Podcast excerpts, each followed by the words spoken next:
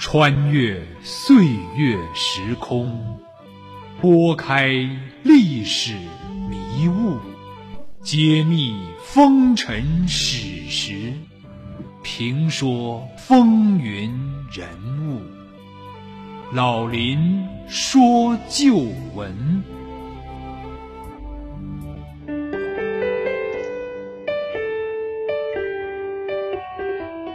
亲爱的听众朋友，大家好，欢迎您收听辽宁都市广播 FM 九二点一 AM 幺三四幺，每周日早七点半至八点半，晚二十一点，由林霄为您编辑主持的《老林说旧闻》节目，我是您的朋友主持人林霄。让我们在昨天的旧闻回顾中，读懂昨天的中国，读懂昨天的中国人。上世纪的一九六三年十月的一天。在美国旧金山一栋漂亮的别墅里，一位头发花白的中国老妇人在院子里收到了一封来自大洋对面的家信。打开此信啊，她不敢相信，自己日思夜想的在台湾的丈夫，自己千方百计在美国发起营救运动，要解救被软禁多年的丈夫，竟然要自己抉择，要跟自己离婚。她的手有一些颤抖。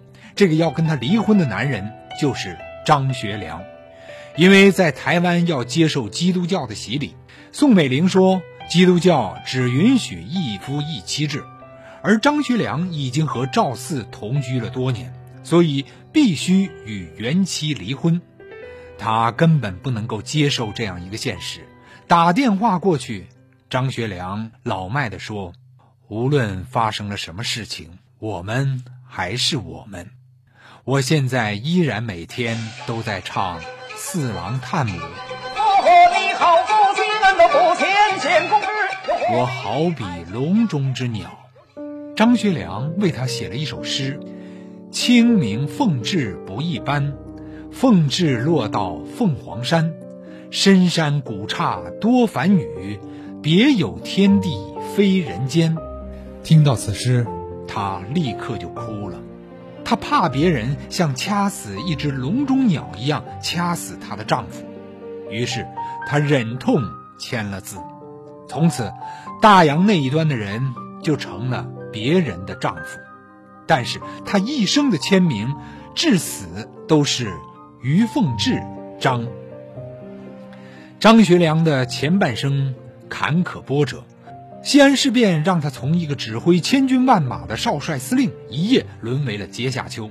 在他两段截然不同的人生中，除了众所周知的赵四小姐，还有一个女人对他不离不弃，为他守身大半生，成为他人生的亲历者和见证者。这个女人就是张学良的结发妻子于凤至。她是张学良的结发妻子。但在丈夫与赵四小姐打得火热时，她竟大度地接纳了赵四。她在张学良被囚禁的日子陪伴着丈夫，在身患癌症赴美国手术摘除乳房之后，却又经受了连续失去三个孩子的痛苦打击。为了让张学良能够到美国安度晚年，她在花甲之年闯入美国股市和房地产业，并取得了巨大的财富。之后便开始发动拯救张学良的运动，而他一生的等待换来的是一纸离婚建议书，却仍然要在自己的墓旁留个空穴给学良，并在墓碑上刻字“奉至章”。请听老林说旧闻：于凤至痴情到终生。一九七三年一个明艳的下午。美国洛杉矶东北同乡会的总干事肖朝志，驾着车带着一位七十六岁的老太太从迪士尼乐园归来。午后的阳光闲适地洒落在阴阴的草地上，空气中弥漫着典型的地中海气候的爽朗与温暖。老人专注地望着港城郊区尚未开垦的一片土地，忽然。他发现路旁荒草地的萋萋蔓草间有一栋灰色的小屋，屋门上农舍出售的牌子在风中轻轻地摇摆。他立刻要求停车。虽然这小屋子孤零零的无人问津，但他却像发现了宝贝似的，不加思索的竟然买下了此屋。从此，老人就搬到了郊区，悠然地过起了耕耘的生活，将原本空旷寂寥的农舍变成了草木繁茂的一片伊甸园。萧朝志很久都无法理解自己义母的举动，直到1979年的秋天。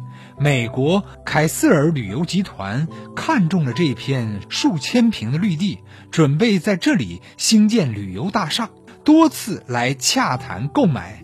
最终，女主人竟以每平三万美元的价格出让了全部的绿地。这不过是他若干次成功的房地产交易中的一次。他还买下了两处著名影星的居地。一处是英格丽·褒曼曾经钟爱的林泉别墅，另一处是伊丽莎白·泰勒的故居。与两位飞升世界的女明星相比，她的传奇啊也毫不逊色。她就是当年的东北第一夫人于凤至。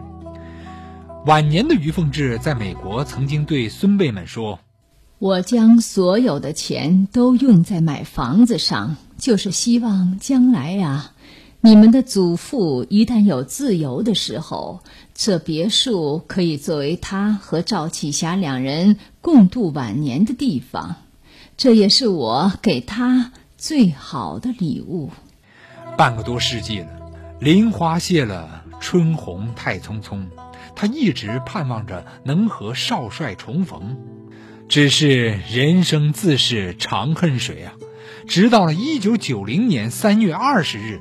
九十三岁的他，孤独地长眠在洛杉矶比弗利山玫瑰公墓的黑色大理石下。这个愿望依旧没有实现。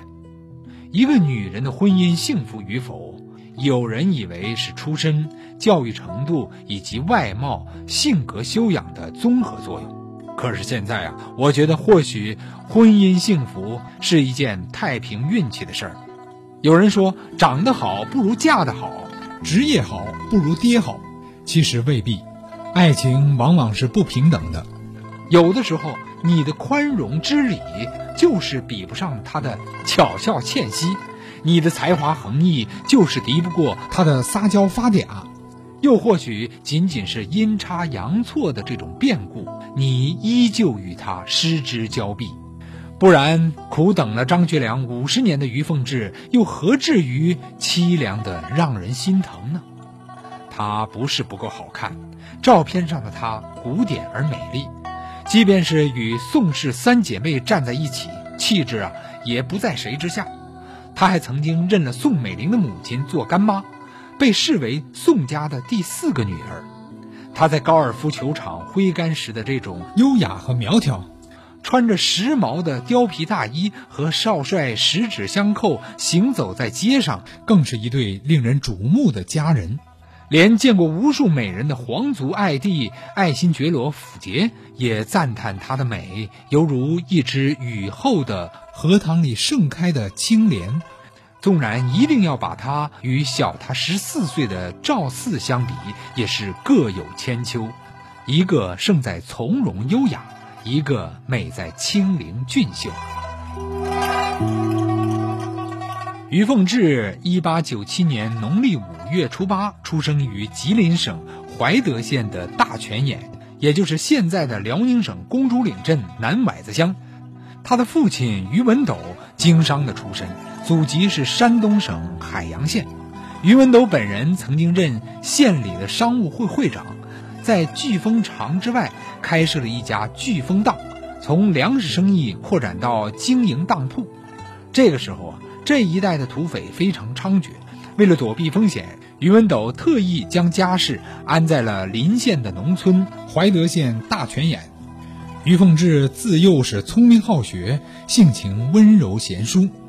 他五岁就入了私塾，十来岁的时候由大泉眼来到郑家屯学馆求学。在读书期间，于凤至是同辈男女生当中品学兼优的佼佼者。他熟读四书五经，就连《左传》和《论语》也是过目成诵。他不但才学聪明，并且容貌端庄，是郑家屯当时颇有名气的大家闺秀。一九零八年，绿林出身的张作霖被清朝招抚之后，曾担任前路巡防营的统领，被奉天总督徐世昌呢派驻郑家屯儿。张作霖来到郑家屯之后，将这总部啊设在了于文斗的商号聚丰长的院内。由于于文斗平时啊多次受土匪骚扰，加之呢他是极其善于结交的，所以非常欢迎张作霖在家里居住。日久天长啊，张作霖和于文斗变成了无话不谈的知心好友。后来，张作霖因为保奉天督军有功，在沈阳啊发迹了。在回到郑家屯找于文斗叙旧的时候，张作霖在于家小客厅目睹了其长女于凤至的风采。心中啊不由得暗暗称赞于凤至的美貌和贤淑。又有一次，于文斗请一位算命先生来算命，刚刚算完，挂帖尚未收拾的时候，门外忽传张统领到，于文斗便把张作霖请来促膝闲聊起来。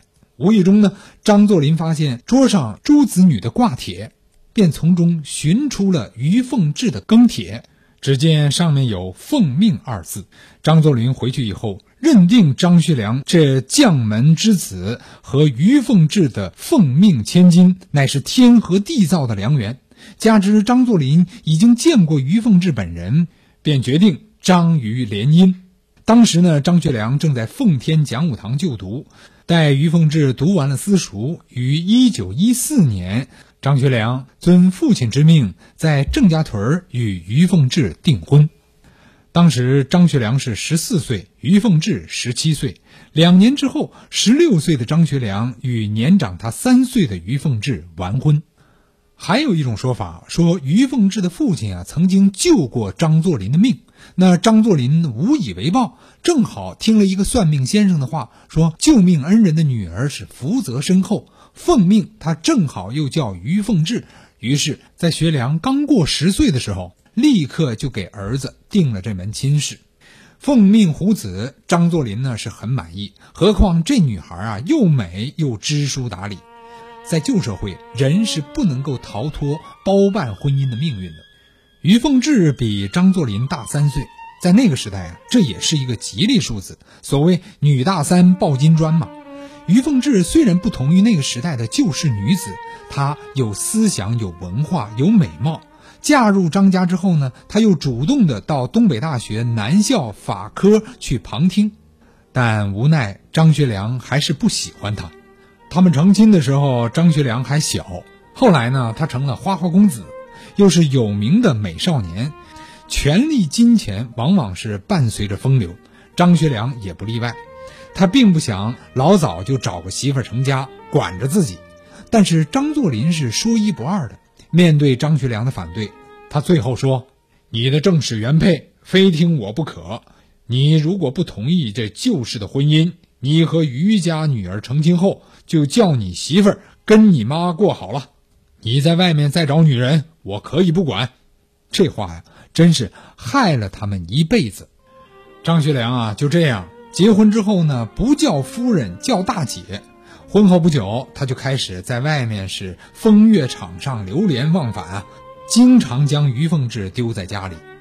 而于凤至呢，倒也很大度，她家世好，美貌，有文化和思想，具备女子的美德，和婆婆形同母女。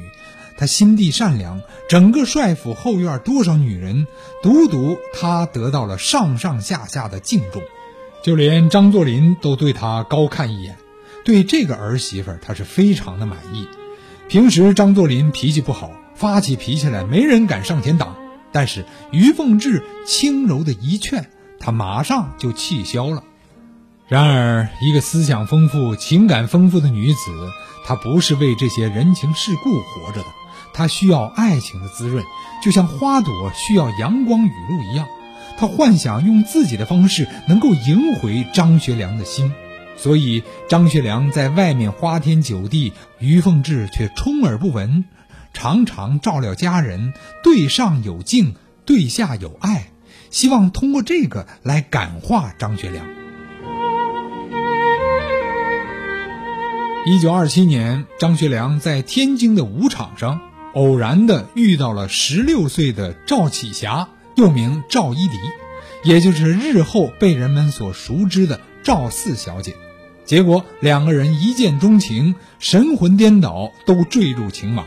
赵四是年纪轻轻，却痴恋少帅；少帅呢是阅女无数，偏偏倾倒在赵四的石榴裙下。爱情来了是挡也挡不住。赵四小姐也是名门出身，家大业大，当时呢在天津的贵族女校读书，还订了婚。为了少帅。赵四是退了婚，和父亲也闹翻了，不听家人的劝阻，竟从天津跑到了沈阳。赵四娴雅安静，但是面对爱情，他内心爆发出的这种火热和决绝，让张学良感动，也无法拒绝。他带着赵四来到于凤至的面前，很坚决地对他说：“我要把他留下。”平时从不管张学良在外面乱搞的于凤至。面对赵四，突然有了一种强烈的不安。女人的敏感和直觉让他心生忐忑。那些风流轶事，说到底不过是一时一景、逢场作戏而已。不但他不当真，连张学良也不当真，当时女主人也不当真，大家不过是玩玩而已。张学良名头大又帅，具备吸引女人的所有魅力，注定难以安分。这一次呢，于凤至是一反常态，收敛起了大度，坚决不接受这个女子进门。可赵四呢，却总是苦苦相求，说只要能够留在少帅身边，他愿意做秘书，不要任何名分。张学良目光也十分坚决。最后，于凤至还是招架不住，他让步了，他答应接纳赵四，但是提出了三个条件：一。将来的孩子不能够姓张，二不能够进帅府，三不能给名分。他的目的其实呢是想逼他们在这种苛刻的条件下分手，不过没想到却反倒坏了事。得到了于凤至的答应，两个人都欢呼雀跃。张学良马上将赵四安排进了自己在沈阳北陵的别墅住下。从此呢，他白天在帅府办公，晚上就回别墅与赵四住在一起，每一分钟都是难舍难分。据仆人说啊，每天早上他们的分别场面是十分缠绵的，在一起好像永远也分不开一样。一对有情人演绎着有情事，沈阳城是传遍了他们的浪漫故事。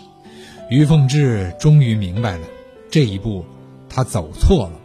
这次啊，张学良是认真的，这是他全身心投入的第一次爱情，他注定分不开他们。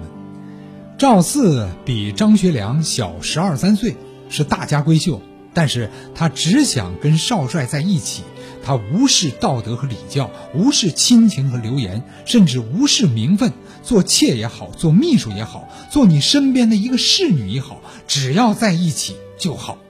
这是真正的神圣的爱情，你无法阻止一对要爱的死去活来的人。于凤至的涵养和所受的这个教育没有这些，所以他无法淋漓尽致的发泄，于是他输给了赵四。他提出的条件不但没有分开他们二人，赵四还把张学良彻底给拐走了。于凤至心有不甘呢，又在帅府旁边给赵四买了一栋新的房子。让他搬过来住。此后呢，赵四就一直以张学良秘书的身份跟着他。这一转眼就是五十年不离不弃。这样的爱情，纵然违背道德伦理，但是你可以恨，可以怨，就是没办法把他们分开。于是于凤至只能接受赵四的存在，三人行的日子也慢慢的走下去了。一九三六年的西安事变之后，张学良被软禁了。从那个时候开始，于凤至又陪伴着张学良由南京来到了浙江奉化、安徽黄山、江西萍乡、湖南郴州和远陵。一九四零年又被转移到了贵州的修文阳明洞。在四年辗转流迁的幽禁生活当中。于凤至与张学良共同经历了由副司令变为阶下囚的惊天突变，一千多个日日夜夜里，于凤至懂得学良的悲哀。在被软禁的头几年里，他总是陪伴在张学良的身边。那时的光阴有多痛苦，他从来没有说过。但痛苦欲绝的心情却使他患上了乳腺癌。他心疼汉卿不能够自由，看着一个战场上拼杀的军人，日复一日的、日复一日的没落的被关在小屋里，唱着京剧《四郎探母》。原本不该属于他的哀伤，却在他的唱词里流转。他击节：“我好比笼中鸟儿，有翅难飞。”于凤至焦灼、痛苦、担忧，却又无能为力，最终抑郁成病。少帅说：“你不如去美国看病吧，同时呢，也为我的自由向世界呼吁一下。”如此，于凤至才答应暂时离开。而想不到的是，这个暂时竟然成了五十年，竟然成了永远。于凤至永远记得汉卿对他的好。生第四个孩子的时候，他大出血，生命垂危。家里人担心，一旦出了意外，三个年幼的孩子就无妈照顾了。有人提出让他的侄女嫁给少帅，当时少帅说：“我现在娶别的女人过门，这不是催他早死吗？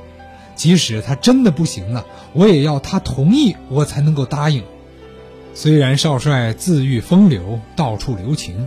但是，对待结发妻子，他依然有那份特别的义气和眷顾。于凤至心里想着，等到了美国把病治好之后，赶紧回来，用尽全力去营救汉卿。于凤至的义孙萧盖瑞在接受采访时谈到，当年于凤至赴美之前与张学良的一段对话。他当时在走的头一天晚上，两个人谈了一个晚上话。他说：“你去吧，你也一方面治病，一方面你也到国外找一些友人，找一些政府的要人，你所知道的，来呼吁一下，来我释放。”张一峰就说：“好吧，我一定去奔走相告。我希望你好好活着。”他说：“你不管在什么时候，你都要把这个真相说出来。当时西安事变的事实到底是怎么回事？”好，听众朋友，一段广告之后，欢迎您继续收听我们的《老林说旧闻》。